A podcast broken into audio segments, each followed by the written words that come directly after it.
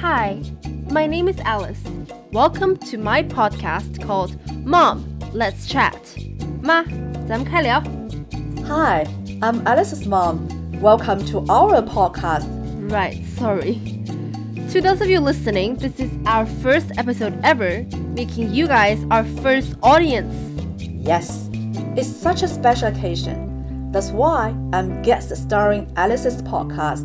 That's right. To start us off, let's remind ourselves about what we did last summer. My mom and I spent days and nights watching the British historical drama television series Downton Abbey. Yeah, you're right. Basically, it's about the transformation of a British aristocratic family in the early 1900s. We both loved it so much. Mm hmm. You know what? This reminds me of another famous fictional aristocratic family, but they lived in 1700s China. You definitely know this family because it's from the epitome of Chinese classical literature, The Dream of the Red Chamber. Hong Lou Meng. How can I not know this? I've been addicted to this novel for decades. But I know at first you didn't like it. Yeah.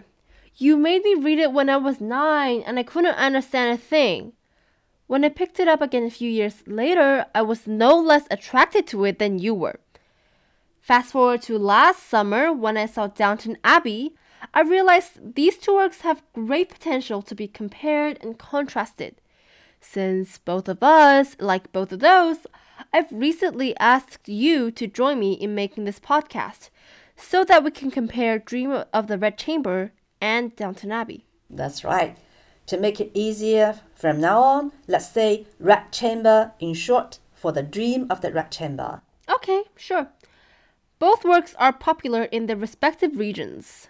Downton Abbey is probably slightly more well known internationally. On the one hand, its cultural context is more relevant to Western civilization, which is in the mainstream. On the other hand, the series is produced in the era of social media and fast communication. This helped Downton Abbey reach its global popularity. Right. Talking about Red Chamber, it has been listed as one of the four classical novels of China's literature, all of which are composed during the Ming Dynasty and Qing Dynasty between 1400s and 1700s. People must be familiar with the other three novels. There is The Journey to the West, 西游记, Water Margin, 水浒传, and The Romance of the Three Kingdoms. 《三国演义》。 But among them, Red Chamber has been widely regarded as the best and most influential one. As a result, Redology, the study of Red Chamber, has emerged. It is an interdisciplinary study of the novel, comprising fields including but not limited to literature, philosophy, history, psychology, traditional Chinese medicine, and art. It sounds great. The funny thing is that I found the English version of Red Chamber in a bookstore in the UK several years ago. It means that the Red Chamber has opened its door to the world outside of China. Exactly. However, it still has a long way to go. Oh. Due to the difference between languages and cultures, Red Chamber is really hard for non Chinese people to understand. What's more, it also has a more complicated narrative covering both reality and illusion. That's why this novel has been severely underestimated in the literature circle outside of China. Well, if you guys have read the novel before, you'll know that it has so much substance than most fictions. It will be very helpful for people to understand Red Chamber through our comparison. I can't agree more. Comparison is like a bridge connecting Abbey and Chamber, you and I, hopefully all of us in the world. I do hope so. But let's delve deeper into the storylines now. Downton Abbey tells the story of a fictional British aristocratic family, the Crawleys, as well as their domestic servants before and after the First World War. This was an era of dramatic change. Before the war, the family enjoyed a life in great splendor and strict hierarchy. However, the war damaged the status quo. The family eventually overcame challenges after challenges. In the end, most characters survived and turned over a new leaf. Yes, you're right. We can see the family successfully fought against adversities. They are really resilient. It's a positive story with overall happy ending. That's true.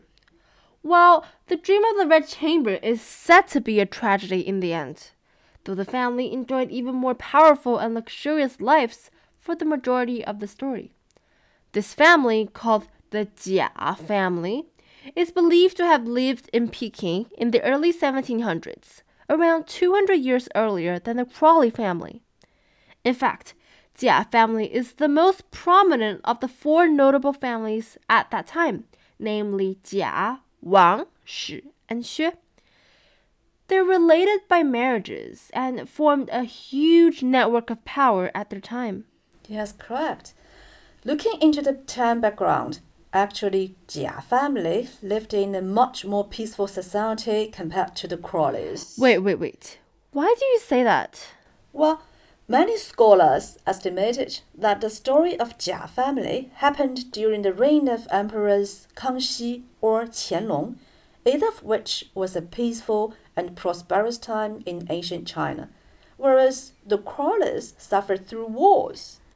Okay, I see what you mean. Let's continue. Right. Despite living in a more peaceful era, almost all members of the Jia family experienced their own downfalls. Dead, arrested, gone insane, or other miserable endings. It appears weird. Yes, it feels like the family is slowly eroding away. The Jia family did not experience war, but it did experience the external challenges like political struggle. But more importantly, what also led to its downfall was internal decay, suspicion, and open warfare, which is very different from the Crawleys, who had conflicts but eventually stood together to get out of the situation. You're right. People may wonder what caused this strategy is it human fault or is it already written in the stars? To explain the tragic nature of the story, we need to be familiar with another important setting in Red Chamber, a fairyland called Taixu Huanjing, meaning an illusory world. All main characters seem to have a previous destiny in that world.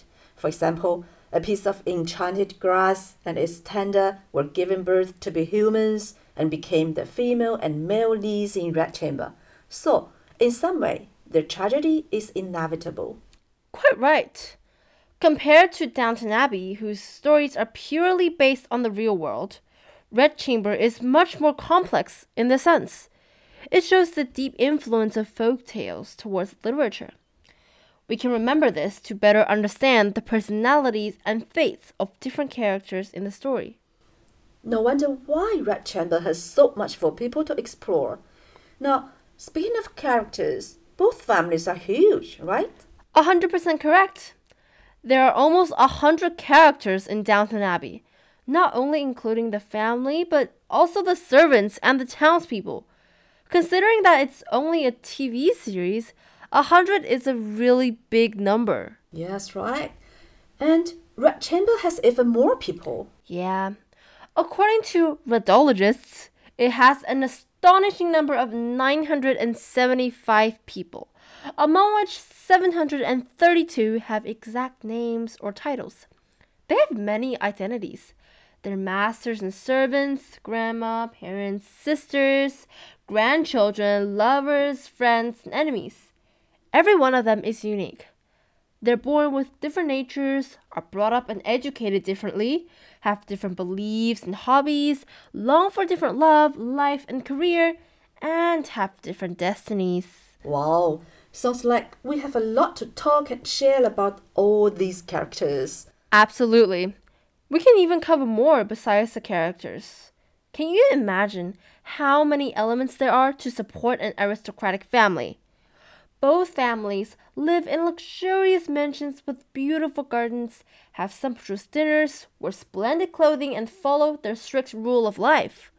You mean we'll further cover topics like architecture, gardening, food, clothing, art, right? Yes. All these topics are part of people's daily lives and also signify cultures at that time and space. So, yeah, this first episode is just to give you guys a basic idea of what our podcast is about. By the way, to those of you listening, if you guys haven't read or watched any of the two works mentioned, that's okay. We'll cover what happens in the, in the novel and in the drama. Of course, our ultimate goal is to arouse your interest and make you watch both, so I strongly recommend doing that. Also, we just want you to know that word literature is not that different. There are commonalities in works from different cultural contexts, which is something we'll try our best to explore. Exactly. It's boring just to compare the superficial things. What matters to us is the underlying difference between Chinese and Western values and how that has influenced the arts. So please look forward to our second episode in which we will analyze and compare the characters in great depth. It's coming out soon. Stay tuned. See ya!